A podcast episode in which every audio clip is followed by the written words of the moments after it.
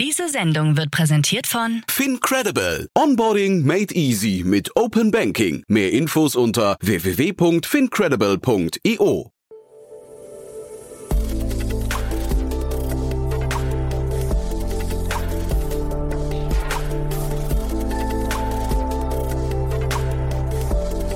Startup Insider Daily.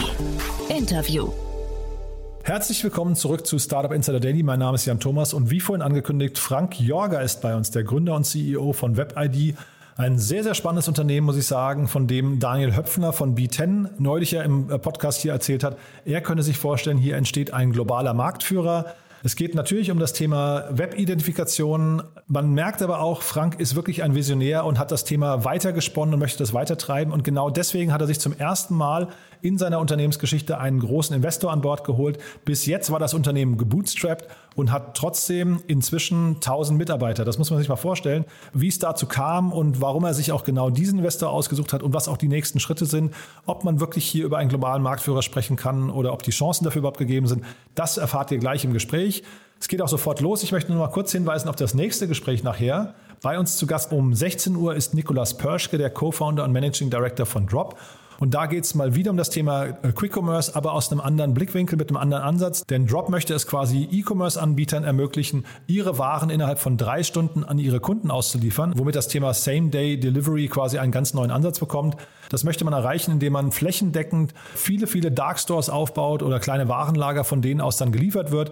Das ist ein sehr, sehr spannender Ansatz. Gab es auch gerade eine Finanzierungsrunde. Und ja, ob das hinterher gegen Arrive und DHL und Gorillas und so weiter bestehen kann, das hört ihr nachher um 16 Uhr. Ist auch ein sehr, sehr spannendes Gespräch. Von daher, ich kann euch nur empfehlen, wieder reinzuschalten. So, jetzt also genug der Vorrede. Wir gehen rein ins Gespräch mit Frank Jorga. Vorher nur noch mal ganz kurz die Verbraucherhinweise. Werbung Hi, hier ist Nina, Content Managerin bei Startup Insider. Suchst du deine nächste große berufliche Herausforderung? Dann melde dich bei uns. Wir suchen aktiv nach neuen Teammitgliedern, die Startup Insider zum führenden Informationsmedium der deutschsprachigen Startup-Szene machen wollen. Aktuell suchen wir Sales Manager, Customer Success Manager, Finanzmanager sowie Werkstudenten in den Bereichen Sales, Product und Content. Aber auch wenn keine passende Stelle dabei ist, melde dich trotzdem bei uns. Wir suchen immer nach leidenschaftlichen Menschen, die mit Startup Insider Großes bewegen wollen. Also, um mehr zu erfahren und dich zu bewerben, geh jetzt ganz einfach auf startupinsider.de/slash insider. Startup Insider Daily. Interview. Also, ich freue mich sehr. Frank Jorger ist hier, Gründer und CEO von WebID. Hallo Frank. Hallo Jan Thomas, ich freue mich sehr. Ich freue mich auch sehr und erstmal Glückwunsch. Ihr habt eure, ja, man kann sagen, erste richtige Finanzierungsrunde abgeschlossen, ne? Ja, tatsächlich. Es ist ein sehr ungewöhnlicher äh, Status. Die meisten Unternehmen nehmen ja direkt am Anfang einen Investor an Bord oder dann relativ zügig irgendein Venture Capital Unternehmen. Wir sind diese ganzen Phasen übersprungen, haben das Ganze mit eigenem Geld und eigenem Vermögen finanziert und äh, sind dann direkt auf einen äh, renommierten Private Equity Anbieter zu zugesteuert. Genau, nach, ich glaube, neun Jahren, ne, die es euch jetzt schon gibt. Ja, 2012 war das Gründungsjahr. Richtig los ging es dann 2014. Ja, und dann sind das da sieben oder neun Jahre, je nachdem, wie du zählst. Ja. ja, und dann nur zur Einordnung. Wir gehen jetzt gleich nochmal in die Details, aber für die Zuhörerinnen und Zuhörer, ihr seid jetzt fast 1000 Mitarbeiter. Ja, tatsächlich. Man muss aber genau trennen. 900 Mitarbeiter knapp arbeiten bei uns im Identification Center. Wir machen sehr, sehr viele Identifikationen. Nach wie vor sehr, sehr stark lastig das Video-Ident-Verfahren, aber auch weitere Verfahren. Und 100 weitere Mitarbeiter an drei Standorten steuern den Rest. Ja, und jetzt sind wir schon mittendrin im, im Thema, quasi im Geschäftsmodell. Musst du vielleicht mal ein bisschen beschreiben, äh, was ihr genau macht und vielleicht auch, wie sich das im Laufe der Zeit verändert hat, weil ich kann mir ja durchaus vorstellen, jetzt so der, der Boost der letzten anderthalb Jahre war wahrscheinlich für euch auch nochmal sehr zuträglich, ne? Ja, absolut. Wie viel Zeit habe ich denn? Drei Stunden oder vier? und, von, und, von, daher vielleicht die Kurzfassung. Die, die, Grundidee war, ich sage mal so wie viele andere auch, zu sagen, ich habe hier Probleme erkannt und die möchte ich gerne lösen. Ja? Und das eine Problem war, wie identifiziere ich auf höchstem Niveau, ja, beispielsweise für die Öffnung eines Bankkontos, ohne in eine Bankfiliale gehen zu müssen. So, da gab es bis zu dem Zeitpunkt WebID keine Lösung. Ich habe mir das wirklich selber überlegt, habe dann nächtelang dran gearbeitet, geknobelt, überlegt und bin dann auf das sogenannte Video-Ident-Verfahren gekommen. Video-Ident deshalb, weil es läuft im Rahmen eines Videocalls, es finden automatische Prüfungen statt, aber der Kern ist tatsächlich ein Gespräch zwischen einem Videoagenten und ähm, einem Endkunden. Und das sind eben diese 900 Personen, die jeden Tag ne, äh, für uns diese Identifikation äh, durchführen. Das war das eine Thema. Das zweite Thema war aber auch, wie unterschreibt man Verträge, ohne unendlich viel Papier auszudrucken, ohne immer den Stift zur Hand zu nehmen, zu unterschreiben. Da gab es auch damals schon rechtliche Möglichkeiten und auch das habe ich gelöst. Und mit diesen beiden Themen, darauf haben wir die WebID dann letzten Endes aufgebaut und sind dann im äh, Januar, Februar 2014 erfolgreich an den Start gegangen. So, jetzt ist es aber so, du hast vollkommen recht, es hat sich sehr viel gewandelt. Was hat sich gewandelt? Unser, unser Schritt war zu sagen, wir, wir, wir entwickeln uns von einem Anbieter im Bereich GWG-konformer Identifikation, also AML-compliant, ja, in die Richtung äh, Identifikation für alle Sicherheitsniveaus. Da haben wir sehr viele unterschiedliche Identifikationsprodukte auf den äh, Markt gebracht. Wir haben uns weiter internationalisiert. Wir sind jetzt aktuell führend in Deutschland, äh, der Schweiz äh, und in Österreich, wollen aber immer weiter nach Europa, schielen nach, in die USA und schielen auch sehr, sehr stark ähm, nach Indien, haben da unsere Achtungserfolge hingelegt. Und was wir gemacht haben, wir haben natürlich unsere Produkte an eine große offene Plattform gehängt. Und das ist auch diese Strategie, die sich immer mehr entwickelt hat, dass wir sagen, an dieser Plattform hängen unsere eigenen Produkte und mittlerweile schon 30 Fremdprodukte, die über unsere Hochleistungsschnittstellen direkt mit unseren Geschäftskunden vernetzen. Und das ist auch quasi der Weg, ähm, den wir gehen. Und was man auch benennen muss, was sich in den letzten Jahren äh, maßgeblich getan hat, unser Anliegen war es immer, jedem Kunden, der sich bei WebID, also jedem Endkunden identifiziert, die Möglichkeit zu geben, seine digitale Identität auf Dauer zu speichern für eine Vielzahl an Anwendungsfällen. Und da haben wir es tatsächlich geschafft, ähm, zusammen mit wenigen anderen Anbietern eine relevante Anzahl an Personen äh, dazu zu bringen, uns das Einverständnis zu geben. Und diese Datenbank wächst jeden Tag. Ja? Und diese Datenbank bedeutet, dass der Endkunde in der Hand hat, seinen sicheren Digitalitätscontainer, so nenne ich ihn, wie ein kleiner Tresor, ja, jederzeit zu öffnen und seine Identität in unterschiedlich, einer Vielzahl an unterschiedlichen Möglichkeiten einzusetzen. Und das ist auch der Weg, den die WebID jetzt immer mehr auch international geht. Also super spannend finde ich auch. Danke, dass du das mal so im Schnelldurchlauf beschrieben hast. Es ist wirklich äh, hochinteressant, finde ich. Ist ein, äh, ein Markt, den wahrscheinlich die meisten Hörerinnen und Hörer auch irgendwie kennen, also irgendwie Berührungspunkte schon hatten, weil ja wahrscheinlich jeder, der irgendwie schon mal eine, ich weiß nicht, ein Bankkonto oder Versicherung oder sowas online abgeschlossen hat, durch irgend so ein Identverfahren laufen musste. Ne? Und da gibt es jetzt mehrere Anbieter. Äh, ID Now ist ein anderer, den hatte ich ja auch schon im Podcast vor längerer Zeit, den Andreas Botzek. Ähm, was macht denn so die Kernunterschiede aus dieser Produkte und also die Wettbewerbsvorteile? Wo, wo differenziert sich der Wettbewerb und wem gegenüber müsst ihr euch differenzieren? Weil jetzt hast du gerade B2C so ein bisschen in den Endkunden reingebracht, aber ich vermute mal, eigentlich seid ihr ein primär als B2B-Unternehmen unterwegs, ne? Ja, vollkommen richtig. Äh, da wird es Wandel geben, den wir vollziehen, weil wir haben ja wesentlich mehr Endkunden, nämlich aktuell 8,5 Millionen Personen, die uns das Einverständnis gegeben haben als Geschäftskunden. Davon sind es jetzt knapp 350. Ja? Und äh, wo liegen die Unterschiede? Also das Konzept, wie wir es jetzt verfolgen, verfolgt äh, aus unserer Sicht kein anderer. Also wir haben da schon so, so einen Solitärstatus, ja, deshalb konnten wir uns letzten Endes den Investor auch aussuchen, den wir genommen haben. Andere Anbieter machen beispielsweise wie ein ID Now Identitätsverfahren. Die wollen auch andere Dinge machen, aber grundsätzlich machen sie das und, und, und, und äh, stürzen sich da sehr auf das Thema automatische äh, ne, Auto-Idents. Ja.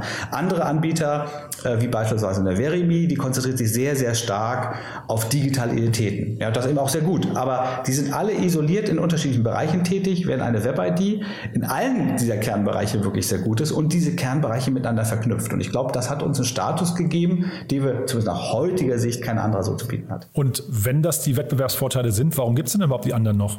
Naja, ich meine, es gibt ja unterschiedliche Bedarfsfelder. Also wenn jemand sagt, ich suche nur ein Auto-Ident-Verfahren, dann guckt er am Markt, da gibt es fünf, sechs, sieben Anbieter und sucht sich einen aus. Und, und das ist die Preisfrage hinterher, ja? Naja, Preis- und Qualitätsfrage, ne? ganz klar, wie so häufig. Ne? Und letzten Endes natürlich auch eine vertriebliche Frage, wer hat welche Kontakte, ist natürlich auch immer so ein Thema. Mhm.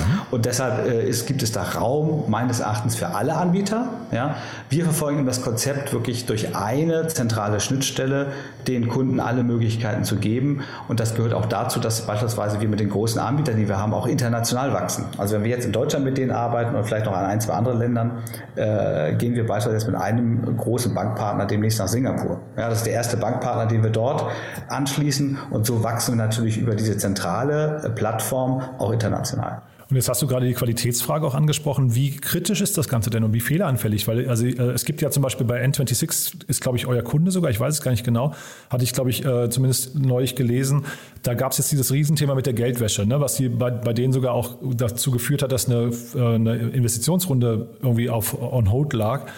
Ist das ein Thema hinter, was euch auf die Füße fallen kann, sowas? Ähm, zu N26 kann ich sagen, es ist noch nicht unser Kunde. Ach so, okay. Das, das, das insoweit, das heißt, es ist ja das, was du gesagt hast, eigentlich die ideale Vorlage. Nein, da ist ein anderer Anbieter äh, involviert. Ja, und äh, die sind jetzt dabei, dieses Thema in den Griff zu bekommen. Also ich bin da zuversichtlich, dass sie sich äh, für ein oder mehrere andere äh, Anbieter als bisher entscheiden werden. Und ähm, deshalb das Thema Qualität. Wir sind bekannt für unsere Qualität im Markt. Ja, weil es heißt, unsere Produktionskosten der einzelnen Adens liegen etwas höher, äh, als andere das machen. Ja, gerade weil wir sagen, wir schulen unsere Mitarbeiter deutlich intensiver. Wir sorgen dafür, dass ähm, sowohl unsere internen Abläufe sehr, sehr professionell gemanagt werden. Und äh, wir stehen für die Qualität sehr, sehr stark ein. Und das muss auch so sein. Warum? Wir sind ja hier im, also im Kernbereich, im GWG-konformen Bereich.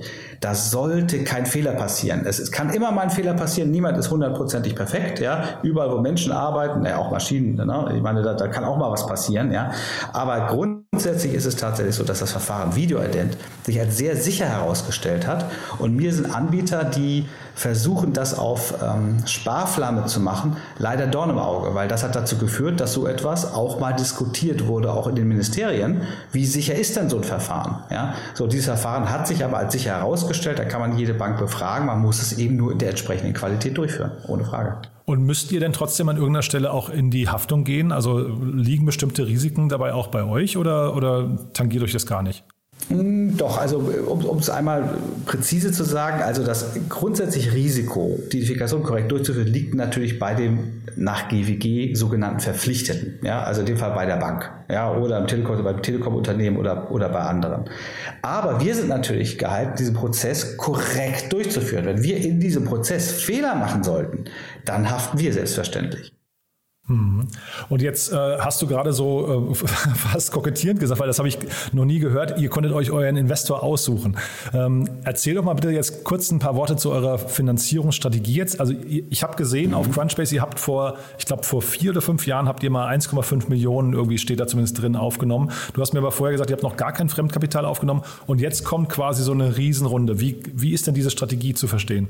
Ja, also was wir bisher gemacht haben, also wir haben den Aufbau ja selbst, äh, also mit eigenen Mitteln, also die Gründer haben die Mittel aufgebracht, ja, und, und die ersten größeren Beträge investiert. Danach äh, sind wir äh, in eine Finanzierungssituation gegangen. Das heißt, wir haben dann, da wir unsere Zahl im Griff hatten, von vornherein relativ zügig profitabel gearbeitet haben, sind wir den Weg gegangen, kein Investor, ja, also kein Equity abzugeben, ja, kein Investor zu nehmen, sondern tatsächlich über ähm, Fremdfinanzierung zu arbeiten. So, dafür haben wir weiter zwei Business Agents gefunden, die wir dabei hatten, oder wir hatten natürlich auch äh, Bankpartner, die uns dann finanziert haben. Weil ist ja klar, wenn man das Wachstum nach vorne treibt, wird immer eine Situation auftreten, wo eine Finanzierung natürlich sehr gut ist. Gebraucht haben wir es, äh, ich sag's mal so, so gut wie gar nicht, ja, weil wir sehr, sehr stark auf unsere Kosten auch geachtet haben und doch auch sehr profitabel gewachsen sind trotz aller Herausforderungen, die im Markt einmal stehen, sodass wir dann gesagt haben, so jetzt machen wir den nächsten Schritt, wo die Finanzierung, die wir haben, ja, da reichen auch 5, 6, 7, 8 Millionen nicht mehr aus, ja, da müssen wir andere Wege gehen. Und da sind die Wege gegangen, dass wir dann mit Investoren gesprochen haben unterschiedlicher ähm, äh, Couleur und haben ganz klar gesagt, also Venture Capital, die Phase haben wir übersprungen. Wir müssen direkt mit größeren Private Equity Anbietern äh, reden. Und da ist die Auswahl dann für uns sehr, sehr schön auf Enercap gefallen. Alle anderen waren oder viele anderen waren auch interessiert. Ja, und warum Enercap? Enercap war für uns ein ganz klares Konstrukt, was sehr, sehr gründergetrieben ist. Dahinter stecken sehr, sehr faszinierende Persönlichkeiten, die selbst schon gegründet haben und nachher ähm, dieses Konstrukt aufgebaut haben. Und wenn man als Gründer Gründer mit Gründern redet, fällt einem so manches deutlich einfacher, als wenn man mit reinen finanzausgerichteten Private Equity Häusern spricht. Hm. Finde ich, finde ich hochinteressant und Jetzt ist das ein Unternehmen, also ähm, oder vielleicht nochmal kurz dazu. Ich glaube, es gab so ein bisschen Missverständnisse am Markt, ob ihr jetzt komplett verkauft wurdet, weil das war eine Headline, die hatte ich, glaube ich, gelesen im Handelsblatt, ich weiß gar nicht mehr genau. Und zeitgleich mhm. hieß es aber, du bleibst der größte Investor und Anteilseigner. Also wahrscheinlich mhm. ist es dann kein totaler Verkauf gewesen, ne? Ja, vollkommen richtig. Also da wir uns ja relativ bedeckt gehalten haben, ähm, äh, sind dann solche Vermutungen äh, geäußert worden. Ich kann aber ganz klar sagen, wir haben mit Anacap einen Investor, der tatsächlich die Majorität der WebID hat, das heißt über 50 Prozent. Ja, das kann man, das kann man an der Stelle so sagen. Also hat er tatsächlich die größten Anteile. Es ist trotzdem so, dass ähm, ich als Geschäftsführer und ähm, Hauptgründer, ja, ich hatte ja die Idee, habe den anderen mit dazu zugenommen, ähm, weiterhin das Ganze steuere. Ja, das heißt also, auch da ist es so, es wird uns jetzt nichts aus der Hand genommen, sondern wir laufen genauso weiter wie bisher, haben alle Freiheiten. Selbstverständlich ist es so, wenn jemand viel Geld investiert hat und weiter investieren will, gibt es natürlich Reportings und alles, das gehört einfach standardmäßig mit dazu. Aber ich glaube, wir genießen da wirklich äh, viel mehr Freiheiten als in, in vielen anderen äh, Fällen das der Fall ist. Und was man auch sagen kann, du kannst es ja nachlesen, wenn man sieht, wer ist dann dabei. Grundsätzlich war dieses Event zum einen da geprägt, das Wachstum weiter zu finanzieren, die Möglichkeiten zu haben. Und das zweite ist, es war auch so geprägt, um einige Gründer, die wir dabei hatten, die schon seit längerem nicht mehr operativ tätig sind, äh, für die Web-ID auszuzahlen. Ja? Und das ist auch der zweite Grund, warum wir klar gesagt haben, wir äußern keine Zahlen, wir möchten jetzt nicht irgendwo ja, da irgendwas äh, drin haben, sondern grundsätzlich ist es tatsächlich so, es war einmal äh, dieses, dieses Event zu sagen, äh, Gründer, die nicht mehr operativ dabei sind, werden ausgezahlt. Das heißt, jetzt noch dabei sind, ähm, ist auch nachzulesen, ja mein Bruder, Sven Jorger, der kleinere Anteile hält und ich, ähm, also Frank Jorger, der äh, neben NRCap der größte, äh, also Einzelgesellschafter ähm, der WebID äh, ist. Und im Management selbst haben wir jetzt ja mittlerweile drei Personen. Wir haben auf der einen Seite meinen Bruder als Geschäftsführer, wir haben, um mich jetzt an zweiter Stelle zu nennen, mich als Geschäftsführer und wir haben jetzt neu den Daniel Kreis, der im Fintech-Segment recht bekannt ist. Und den konnten wir gewinnen, um gerade operativ die Firma noch weiter auf Wachstum zu trimmen. Und da sind wir jetzt zu dritt. Es werden möglicherweise weitere hinzukommen, jetzt nicht von Enercap, ne? das ist, ist bei anderen der Fall, dass dann irgendwelche Investoren da welche reisen, das ist bei uns nicht der Fall, aber wir bauen uns natürlich jetzt ein erweitertes Management auf, gerade um das internationale Wachstum noch weiter nach vorne treiben zu können. Mhm. Jetzt hast du mehrfach Wachstum gesagt, hast aber zeitgleich auch gesagt, damit es so weitergeht wie bisher. Jetzt kann ich mir aber trotzdem vorstellen, durch so einen Investor ändert sich doch einiges, oder? Also jetzt nicht die Reportings meine ich, sondern eher die Strategie. Man merkt ja, du bist ein visionsgetriebener Mensch, äh, aber jetzt äh, habt ihr wahrscheinlich die Mittel, um bestimmte Dinge auch schneller umzusetzen, oder? Ja, du hast vollkommen recht. Das ist auf der einen Seite eine Riesenchance und auf der anderen Seite aber auch ein Riesendruck. Aha. Ja, weil vorher war es so, ja, vorher war es so, man hat die Vision, hat ganz klar gesagt, die Vision müssen wir in einen Zeitstrahl einordnen. Weil wir haben eben, wir arbeiten profitabel und haben eben beispielsweise Kreditpolster von 5 Millionen. So, jetzt ist die Situation eine andere und deshalb ist, ist natürlich auch die Geschwindigkeit der Umsetzung jetzt eine andere. Das heißt, wir haben jetzt die Finanzmittel zur Verfügung, um ins Unternehmen selber zu investieren. Das heißt also noch mehr Produkte äh, auszubauen, noch mehr vertrieblich natürlich national wie international aktiv zu sein. Genauso gut aber auch beispielsweise jetzt natürlich die Finanzmittel, um andere Unternehmen erwerben zu können. Und neben organischem Wachstum ist das ganz klar unsere Strategie. Wir wollen nicht jedes Unternehmen kaufen, sondern wir wollen die Unternehmen kaufen, die entweder eine Technologie zu bieten haben, die in Märkten bereits Fuß gefasst haben oder vielleicht sogar eine Wettbewerbssituation zu uns stehen und die aber auch dann kulturell äh, mit uns äh, guten Fit eingehen. Und die Möglichkeiten bestehen auch. Und deshalb dieser Bereich, den gab es vor bei WebID nur marginal, dass man mal mit dem einen oder anderen geredet hat über irgendeine Beteiligung, sondern jetzt geht es aber darum zu sagen, wir wachsen organisch und auch anorganisch, was natürlich auch wieder deutlich mehr Arbeit ist. Aber wie du richtig raushörst, ich arbeite ja gerne und von daher macht mir das ja auch Spaß. Und warum dieses anorganische Wachstum? Also wem gegenüber äh, ist das, weil der Investor jetzt irgendwie euch auch als Case sieht, der dann irgendwann in die Börse gehen soll? Oder wie, wie kommt es zu dieser Strategie? Ja, also die Möglichkeiten, was jetzt in den nächsten Jahren passiert, äh, sind natürlich vielfältig. Ich sage, wenn du Sicht auf vier Jahre oder fünf Jahre siehst, also Elecap ist kein Investor, der jetzt einen besonderen Druck verspürt, jetzt unbedingt äh, die eigenen Anteile abgeben zu können, irgendwann äh, mit entsprechendem Gewinn, sondern die begleiten uns ja jetzt. Das heißt, die Optionen sind doch alle da, entweder irgendwann einen noch größeren Finanzinvestor an Bord zu holen oder auch mal irgendwann das Gespräch mit dem Strategen zu suchen oder aber tatsächlich auch auch einen äh, Börsengang vorzubereiten. Nur das ist aktuell kein Thema, sondern wir konzentrieren uns jetzt aufs ähm, weitere Wachstum. Und du hattest ja gefragt nach dem anorganischen Wachstum. Da ist es so, ich habe äh, schon früher identifiziert, es gibt sehr interessante Technologieunternehmen. Die sind teilweise gar nicht so groß, aber die haben wirklich eine ganz tolle Technologie.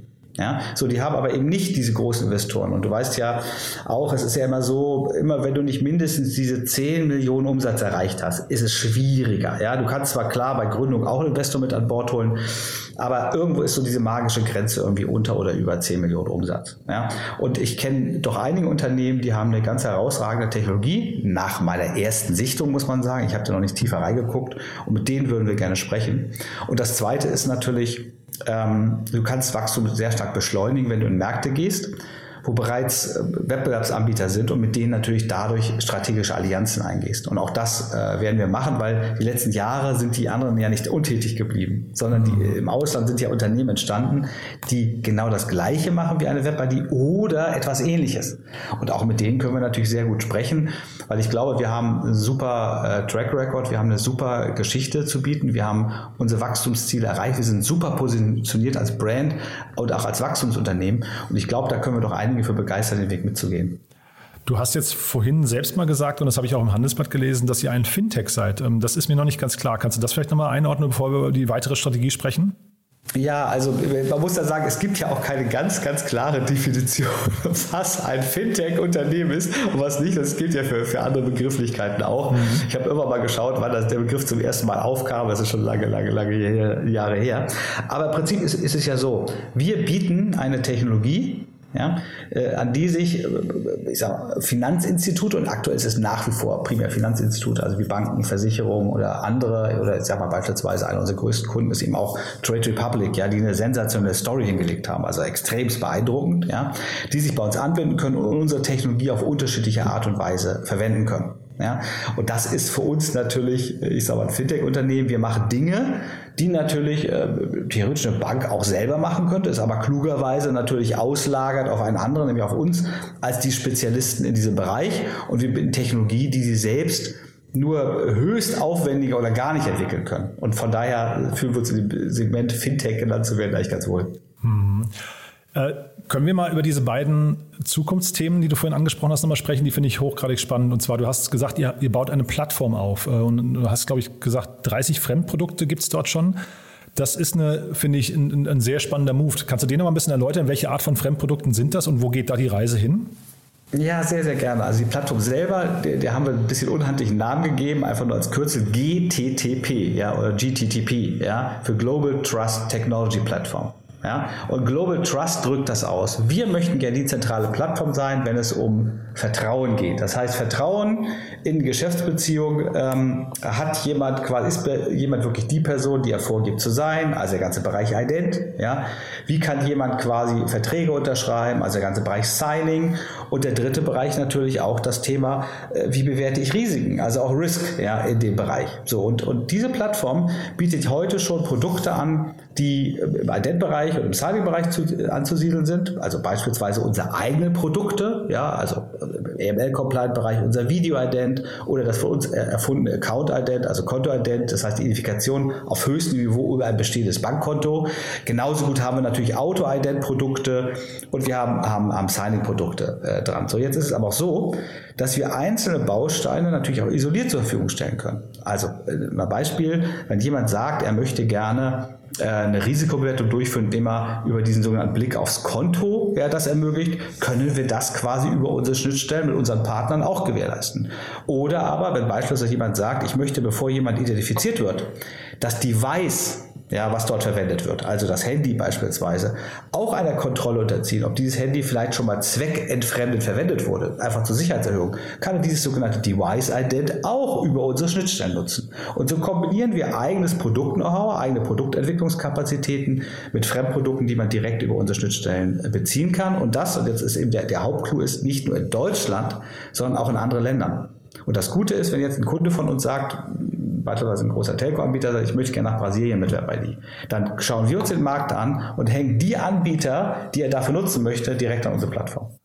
Und das macht ihr, damit, damit, ihr quasi attraktiver werdet für die Kunden oder macht ihr das als neuen Revenue Stream, um zum Beispiel eben solche Handyanbieter äh, abfragen oder äh, Handyabfragen, äh, die quasi on zu boarden bei euch und an denen auch mitzuverdienen? Ja, beides. Also weil auf der einen Seite erweitert man dadurch natürlich äh, diese sogenannten Verticals, ja, das heißt, man hat mehr Geschäftsbereiche weltweit, die man ansprechen kann, ohne Frage. Aber grundsätzlich ist das auch entwickelt worden aus Interesse unserer Kunden heraus. Das heißt, unsere Bestandskunden haben gesagt, sie hätten gerne auch Lösungen von WebID, die noch weitreichender sind dann bieten wir es über die Plattform und die internationaler sind. Und da folgen wir einfach dem Ruf unserer Kunden, was wir, muss ich dazu sagen, äh, auch von vornherein immer gemacht haben. Das heißt, wir waren immer sehr stark, schon immer auf Qualität ausgerichtet und immer dem, dem der, der Nachfrage unserer Kunden. Und wenn ein Kunde gesagt hat, ich hätte gerne etwas in diese und jene Richtung, dann haben wir angefangen, darüber nachzudenken und das zu entwickeln. Mhm. Und jetzt hast du vorhin gesagt, ihr speichert auch die digitalen Identitäten von 8,5 Millionen Endkunden. Was kann man, was kann man damit alles anstellen? Ja, du musst dir Folgendes vorstellen. Also es gibt sehr viele smarte Ident-Möglichkeiten, wie so ein Video-Ident. Es gibt eben das Konto-Ident, aber es gibt natürlich auch das EID-Ident-Verfahren, ähm, das heißt, wo man über seine, die elektronische Funktion des Ausweises äh, sich ausweist. Das sind alles smarte, interessante ähm, Ident-Möglichkeiten. Jetzt ist aber so, der smarteste Weg, sich zu identifizieren, ist natürlich über eine bestehende Datenbank digitale Identitäten. Weil wenn du dich einmal ausgewiesen hast mit einem offiziellen Ausweisdokument, warum sollst du dann jedes Mal, wenn du dich irgendwo digital bewegst, das wieder und wieder und wieder machen müssen? Und das ist heute so. Ja? Und deshalb kann man ja referenzieren auf einen digitalen Container. Und das bieten wir eben an. Man muss natürlich Sicherheitsmöglichkeiten schaffen, dass erstens diese Identität immer noch valide ist und natürlich die Person, die es benutzt, auch die Person ist. Wir haben dafür äh, drei Wege gefunden. Einmal das beliebteste Verfahren, von äh, Tanz, ja, das heißt also One-Time-Passwords, die man verschickt, das heißt per SMS, ja. Auch die Möglichkeit gibt es, dass man sagen, ein, ein, ein Device, was verwendet wurde für den Aufbau der Erstidentität, wird wiederverwendet und man schickt dem Kunden eine TAN und er bestätigt das. Aber der schönere Weg, nur der Weg, der eben jetzt langsam erst umkommen ist, ist die Thematik über seine Stimme, also Voice Recognition, oder über das Gesicht Face Recognition zu betreiben. Und da wir ja in einem Videocall jede Person sehen und hören, ja, ist es natürlich wunderbar, direkt über die Stimme und auch das Gesicht zu gehen in der Wiedererkennung, hat auch nach einer Verwendung der Identität sehr, sehr große Vorteile, weil für so eine TAN brauchst du immer ein Gerät, was so eine TAN empfangen kann. Ja, wenn du aber beispielsweise irgendwo sitzt wo eine Kamera ist, also von deinem, von deinem äh, Laptop, ja, und schaust nur die Kamera und es findet ein Gesichtsvergleich statt, ist das natürlich viel smarter und schneller und einfacher, als wenn du es auf eine andere Art und Weise machst. Und äh, du hattest ja nach dem Anwendungsfall gefragt. Also ein typischer Anwendungsfall wäre, wenn man äh, sich heute identifiziert bei WebID und kommt nächste Woche beispielsweise zu Vodafone ja, und möchte ein Prepaid-Handy. Du musst dich für ein Prepaid-Handy ähnlich identifizieren wie für ein Bankkonto und du musst es aber nicht zwingend übers Videoident machen. Du kannst auch dort schon die digitale Identität der WebID verwenden. Wir haben aber hier noch, noch nicht kompletten Rollout gemacht dafür. Das werden wir jetzt sukzessive machen, um immer mehr Anwendungsfälle für diese digitale Identität zu schaffen. Hm. Wer, wer, den Film Mr. Robot gesehen hat, der kennt so ein bisschen das Problem mit dem Identitätsdiebstahl. Ne? Das ist aber für euch kein Thema. Naja, also ich meine, wir beschäftigen uns damit jeden Tag. Also ich sage mir, das war kein, kein Thema, dann würden die Alarmanlagen losgehen. Mhm. Natürlich schauen wir, es ist immer ein Wettrüsten. Ne? Ich meine, es gibt immer mehr Betrüger, die sich äh, interessante Dinge äh, überlegen. Mhm. Wir haben dafür eine eigene Schulungsabteilung, die sich mit diesen Themen beschäftigt und unsere Mitarbeiter schult und auch unsere Systeme lernen natürlich dazu. Ja, und da gibt es klassisch zwei typische Angriffsszenarien. Entweder tatsächlich, dass versucht wird, irgendwas in dem Videostream oder was zu verändern. Höchst kompliziert, ist auch sehr selten. Primär ist es tatsächlich so, dass äh, gefälschte oder verfälschte Ausweisdokumente Verwendung finden. Da sind unsere Mitarbeiter, unsere Systeme komplett spezialisiert drauf. Und der dritte Bereich ist das, was sich immer so im Jargon nennt, Social Engineering. Ich finde den Begriff zwar eigentlich äh, sehr, sehr komisch, aber der hat sich irgendwie so eingebürgert. Ne? Also Social, Soziales, äh, ne, ich sag mal, verändern, quasi einwirken. Das heißt, äh, es, es, identifizieren sich von der Kamera Personen, die gar nicht wissen, wofür. Das heißt, okay. beispielsweise äh, werden, werden Plattformen geschaffen, wo Leute eingeladen werden, sich auf einen Bewerbungsprozess einzulassen und dafür müssen sie ein Video-Ident durchführen. Das muss man üblicherweise nicht. Ja. In Wirklichkeit wird dann ein Link aufgebaut zu irgendeinem Anbieter und man identifiziert sich für ein Bankkonto.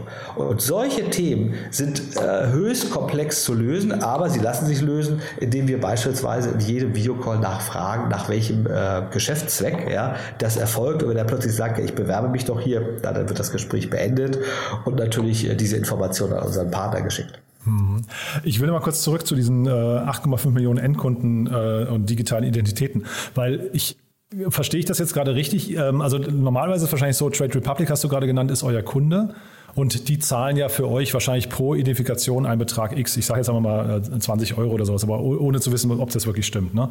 Ähm, und wenn ihr jetzt diese Identitäten speichert, dann könntet ihr ja wahrscheinlich danach zu N26, die jetzt ähm, nicht euer Kunde sind, könntet ihr ja hingehen und sagen, wir können euch diesen Service günstiger anbieten, bis hin zu gar nicht, wenn ihr dauerhaft unser Kunde werdet, weil wir die schon von Trade Republic hier rüber shiften, oder?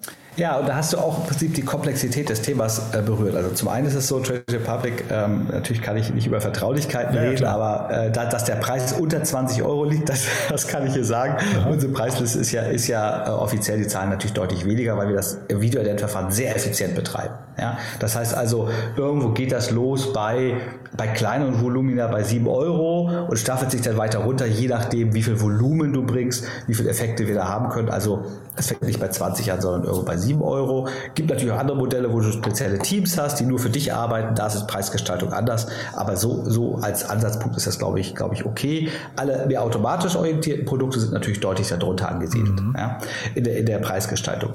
Hinsichtlich der Verwendung der Identitäten hast du natürlich recht. Es ist, ist so, dass es für uns natürlich ein Wettbewerbsvorteil ist. Ja, den haben nicht wir alleine, weil es gibt ja auch andere, äh, die sich mit digitalen Identitäten beschäftigen. Aber es ist natürlich ein Wettbewerbsvorteil, ja, den wir uns ja auch hart erarbeitet haben. Ja, absolut. Ja, das, da, daran, daran arbeitet man ja.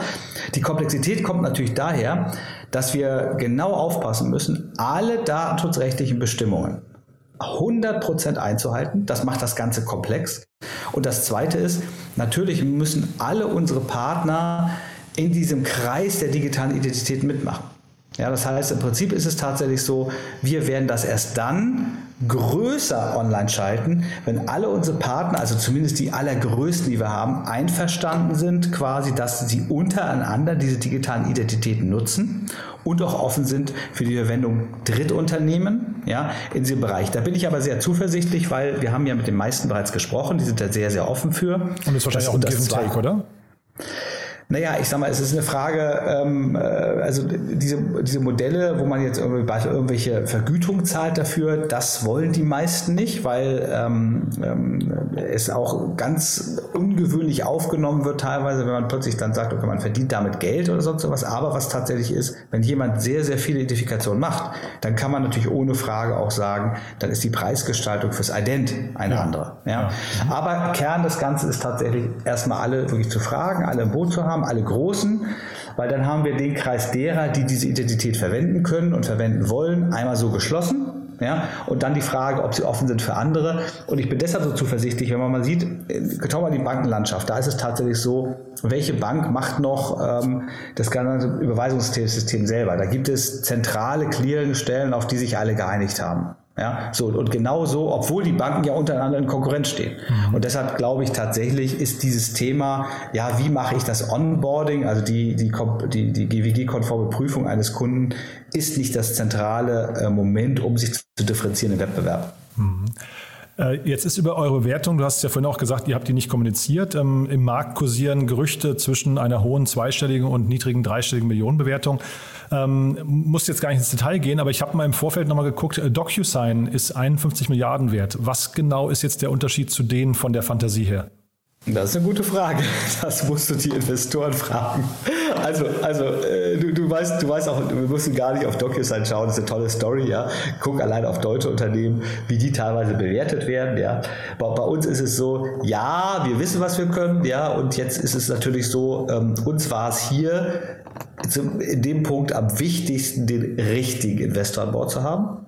Ja, da ging es uns jetzt nicht darum, ähm, das letzte Fünkchen irgendwie rauszuholen, sondern wir wollten einfach ganz klar die Freiheit haben, weiter wachsen zu können und nicht zu stark dann äh, von irgendwelchen Fremdinteressen gelenkt zu werden. Ne? Ohne Frage, das ist für uns das Wichtigste gewesen. Zusätzlich hatte ich ja gesagt, ging es ja hier auch darum, um einige ähm, äh, Gründe auszuzahlen. Das ist immer noch eine andere Geschichte und hat auch Klar. eine natürlich. Nee, ich mache jetzt so nach vorne raus. Also jetzt Cap, Cap, Cap Table Hygiene verstehe ich, aber jetzt so nach vorne raus ja. die Story, wo geht hier? Weil der Daniel ja. Höpfner hier, wir haben das, wir haben euren Fall mal besprochen hier im Podcast.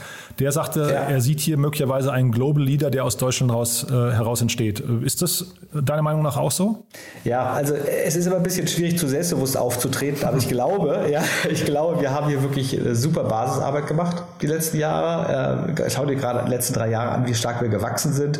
Äh, wir sind das Thema sehr früh angegangen und ich glaube, wir haben auch eine klare Vision. Und ähm, tatsächlich äh, sehe ich hier für die Web-ID in der Zukunft wirklich eine Multimilliardenbewertung. Ja, mhm. tatsächlich. Ja, aber ich sehe das nicht besonders verkrampft, ja, sondern wir sagen jetzt im Prinzip eigentlich wichtig für eine Web-ID ist es, weiter zu wachsen, die Kultur, wie wir sie haben, weiter voranzutreiben, alles richtig zu machen. Und wenn wir dann den Status Unicorn erreicht haben, dann gibt's was zu feiern. Mhm. Das ist quasi eigentlich so ein bisschen das Ziel, was wir vor Augen haben. Und du hast vollkommen recht, ja. Ähm, die Möglichkeit haben wir. Und es gibt ja nicht so viele deutsche Gründungen, ja, die diese Möglichkeit so, sich so in sich haben. Und wir würden das gerne auch natürlich entsprechend umsetzen, ja. Mhm. Du, dann allerletzte Frage zu eurem Produkt, äh, Stichwort Blockchain. Den Begriff hast du jetzt gar nicht fallen lassen. Äh, wie passt der bei euch rein möglicherweise? Ja, also er spielt schon eine große Rolle, wobei ähm, wir das nicht so als Buzzword irgendwie nach vorne stellen. Ja, diese Blockchain-Technologie ist hochinteressant. Ja, sie kann für unterschiedliche Fälle eingesetzt werden. Du siehst ja, ne, du kannst sie auf jeden Fall verwenden für das Thema Bitcoin und Co. Das ist also Cryptocurrencies hochinteressant, ja, ist aber viel auch äh, Gespiele, was da aktuell passiert. Ne? Das zweite, wofür sie einsetzen kannst, ist natürlich für den ganzen Payment-Bereich. Ja, das ist ein Bereich, in dem wir aktuell ja gar nicht sind. Ja, ich meine, wir haben ja kein, kein, wir bieten ja kein Zahlsystem im klassischen Sinne. Aber der dritte Bereich ist natürlich auch, wie ermöglichst du die Identitätsnachweis auf eine sehr smarte, schnelle, sichere und auch anonyme Art und Weise. Ja, weil jeder, ich glaube, jeder Mensch auf diesem Planeten muss natürlich den Regularien folgen, ohne Frage. Ja, du musst dich ausweisen, das ist in den Gesetzen drin, damit man Geldwäsche, Terrorismus und ähnliche Dinge vermeiden kann. Aber trotzdem hat jeder Mensch das Recht, sich auch im Digitalen anonym zu bewegen. Und mit der Blockchain-Technologie kombiniert, mit unseren digitalen Identitäten, kannst du dieses Ziel erreichen, weil du musst dir vorstellen, jeder Container enthält eine wirklich geprüfte, sichere Identität. Aber die Verwendung dieses Containers erfordert nicht zwingend, dass immer alle Daten irgendwo übers Netz geschickt werden. Da reicht es auch aus, wenn eine Webber die bestätigt, ja, es handelt sich um eine geprüfte Person, aber eigentlich sind die, ist die Offenlegung dieser Identität gar nicht erforderlich. Und da ist die, die Blockchain-Technologie nochmal ein ganz, ganz spannender Bereich für uns, äh, woran wir auch arbeiten, weil letzten Endes die das Unternehmen natürlich Geschäftsgründer, aber wir möchten auch gerne das Thema Digitalitäten im Sinne quasi aller Menschen nach vorne bringen. Ja, das heißt, und da möchten wir einfach auch diese Identitäten schützen. Und du kannst sie nicht nur schützen, indem du sichere Container schaffst, sondern indem du auch die Verwendung schützt, indem ein, ein, ein, ein jeder, jeder Mensch die Möglichkeit hat, sich wenn es nicht zwingend erforderlich ist, seine Identität offen zu legen, sich auch bitte anonym bewegen darf. Mhm. Und das ist auch ein Anliegen der WebID. Und sag mal vor dem Hintergrund sag mal, eurer ganzen Kompetenzen und ähm, auch eurer, eurer Systeme, wie schaust du denn auf das ganze Thema digitale Verwaltung in Deutschland? Ähm, müsstest du dann nicht auch jede Menge Ideen haben? Ja, haben wir auf jeden Fall. Und äh, wir sind auch im Austausch. Äh, wir sind jetzt demnächst auch vertreten auf dieser Smart Country Convention, die in Berlin stattfindet. Ähm, und wir, wir präsentieren dort auch ähm, unseren Case, den wir mit der Verwaltung bereits gemacht haben. Wir sind in unterschiedlichen Gesprächen drin, aber das, der Case, der, der offen ist, ist beispielsweise, wir arbeiten mit dem Standes Standesamt in Wiesbaden zusammen. Jetzt fragt man sich natürlich Standesamt, Trauung übers Internet. Mhm. Ja, das geht so noch nicht, aber die ganzen Vorarbeiten, die dazu erforderlich sind. Ja, man muss ja, wenn man sich, wenn man heiraten möchte, ja, oder andere Dinge machen, mit machen möchte, muss man immer wieder dorthin gehen. Und da kann man gewisse Dinge machen, indem man das Videoident-Verfahren und andere Verfahren einsetzt. Und ja, das ist ein wenn ich mal ganz kurz unterbreche, aber ja, äh, gerne. also das ist ja Netz, Standesamt und auch Webconvention hier in Berlin ist ja toll, aber müsste jemand wie, wie ihr nicht äh, irgendwie, keine Ahnung, alle zwei Monate mal irgendwie beim, äh, ich weiß nicht, Digitalministerium oder Doro Bär oder so vor, vorstellig werden und sagen, schau mal hier, das sind deine nächsten fünf Punkte, die hast du bitte zu erledigen, damit dieses Land vorankommt? Ja, da hast du einen sehr wunden Punkt angesprochen. Das noch am Ende, das kann doch nicht sein. also, also, der wunde Punkt ist folgender. Sicherlich war eine WebID schon äh, zu dieser äh, Digitalkonferenz äh, der Bundesregierung mal eingeladen. Ja? Aber ich habe gemerkt, äh, wie, wie stiefmütterlich äh, Anbieter teilweise, äh, ich sag mal, äh, behandelt werden. Ja? Und deshalb würden wir uns natürlich schon sehr freuen, wenn man mal auf uns zukäme, um uns dort ein bisschen mehr zu involvieren. Ja, du hast sicherlich auch gesehen, dass auch die Bundesregierung jetzt ne, noch im alten Status gewisse Dinge entwickelt hat, dass Dinge enorm schief gegangen sind. Ne? Siehe äh, das, was ähm, aus dem Verkehrsministerium da rauskam. Ne? Das ist ja auch, auch sehr stark äh, diskutiert und kritisiert worden. ich glaube, das Verkehrsministerium ist, so, nochmal ein eigener Case für sich, glaube ich. Ja, ja, ja das, das, stimmt, das stimmt. Mhm. Aber, aber für mich ist es so, ich will auch gar nichts daran kritisieren. Ich möchte einfach nur eigentlich die Aufforderung ansprechen, dass, dass Anbieter wie WebID und andere ja, äh, doch eingeladen werden, damit wir die Inhalte mit hinzugeben können. Wir haben sehr, sehr viel Erfahrung gesammelt. Wir möchten diese Erfahrung auch teilen. Ja? Und ich glaube, in diesem, in diesem ganzen äh, Case spielen ja staatliche Dinge eine Rolle, aber auch private. So, da sollte man versuchen, das in Ausgleich zu bringen. Aber das kriegt man nur hin, wenn man zusammen an einem Tisch sitzt oder zumindest eine Videokonferenz oder ähnliches macht. Und da muss ich sagen, da hast du genau den wunden Punkt getroffen. Da würde ich mir wirklich wünschen, dass eine Web-ID da deutlich mehr involviert wird, als es in der Vergangenheit der Fall war. Frank, jetzt mit Blick auf die Uhr, wir sind schon, wir haben schon dermaßen überzogen ähm, und wir haben ja eigentlich noch ein paar Themen hier stehen, äh, nämlich Bootstrapping, dann warst du im Silicon Valley und dann hast du mir vorher gesagt, du hast auch schon davor gegründet und hast noch ein paar Ideen oder hast, ein, hast einen sehr äh, konkreten Blick darauf, was ein erfolgreiches Startup ausmacht. Wenn es okay ist für dich, Frank, würde ich sagen, weil mir hat es großen Spaß gemacht, dann würde ich sagen, vertagen wir das auf ein separates Gespräch und knallen das jetzt nicht hier, quetschen das nicht so am Ende noch irgendwie hier mit unter, sondern machen daraus einfach eine zweite Folge. Ja, du hast vollkommen recht. Ich glaube auch, das ist der richtige Weg, ja, weil äh, ich freue mich natürlich, wenn wir äh, Resonanz haben, quasi für die Inhalte, die jetzt hier, hier diskutiert und besprochen wurden. Hat mir auch viel Spaß gemacht. Mhm. Und lass uns das wirklich machen. Ich glaube, wir können aus allen den drei angesprochenen Themen, die du genannt hast, noch jeweils noch einen Podcast machen. Und ich bin da ger gerne, gerne äh, zur Verfügung, weil für mich ist es einfach auch wichtig, über die Themen, die wir machen, zu sprechen. Das haben wir in der Vergangenheit leider ein bisschen zu wenig gemacht. Mhm. Und das wollen wir einfach mehr machen. Und deshalb freue ich mich natürlich sehr über deinen Vorschlag. Super. Dann würde ich sagen, wir, wir schließen uns so kurz in den nächsten drei, vier Wochen, machen wir aber noch eine Folgeaufnahme und gehen dann zumindest diese Themen nochmal an. Ja? Perfekt. Ganz lieben Dank an dich. Werbung. Hi, hier ist Paul, Product Manager bei Startup Insider. Willst du wissen, welche Startups aus Hamburg, Mannheim oder vielleicht auch Bielefeld sich mit künstlicher Intelligenz beschäftigen? Oder wie zum Beispiel das Portfolio von Earlybird oder HV Capital aussieht? Entdecke all das und noch viel mehr auf unserer Plattform. Kostenlos und ohne Begrenzungen. Unsere Datenbank umfasst über 20.000 Profile aller relevanten Startups, Investoren und Personen, die darauf warten, von dir entdeckt zu werden. Also, wenn ich dein Interesse geweckt habe, schau einfach mal auf unserer Plattform vorbei unter startupinsider.de/slash insider. Startup Insider Daily, der tägliche Nachrichtenpodcast der deutschen Startup-Szene. So, das war Frank Jorger von WebID. Ich hoffe, es hat euch Spaß gemacht. Ich fand es, wie ihr gerade gemerkt habt, so spannend, dass wir A nicht aufhören konnten und B gesagt haben, wir machen aber noch eine Fortsetzung. Wir haben uns verabredet, so in vier Wochen ungefähr geht es hier weiter mit Frank Jorger. Ich glaube, da gibt es noch viel, viel zu erzählen. Ihr habt ja gerade schon gemerkt, er ist wirklich mit Spaß dabei und äh, hat auch große, tolle Ideen und sieht diesen ganzen Markt natürlich nochmal viel, viel größer und äh, viel, viel strategischer und visionärer, als uns das so einfallen würde. Nichtsdestotrotz, wir sprechen dann eben über andere Faktoren nochmal. Ihr habt es ja gerade gehört, es wird wirklich nochmal ein tolles Gespräch. Das dann, wie gesagt, so in drei bis vier Wochen. Jetzt nochmal kurz der Hinweis auf nachher. Nikolaus Perschke ist bei uns, der Co-Founder und Managing Director von Drop, ein Unternehmen aus dem Quick Delivery Markt, das andere E-Commerce-Anbieter enablen möchte, ihre Kundenzufriedenheit zu steigern, indem man die Waren innerhalb von drei Stunden nach Hause liefern kann. Ob das Hand und Fuß hat, ob das wirklich einen Kundennerv trifft, das erfahrt ihr dann hier um 16 Uhr. Ich würde mich freuen, wenn wir uns wieder hören. In diesem Sinne, euch noch einen wunderschönen Tag und hoffentlich bis nachher. Ciao, ciao. Diese Sendung wurde präsentiert von Fincredible. Onboarding made easy mit Open Banking. Mehr Infos unter www.fincredible.io.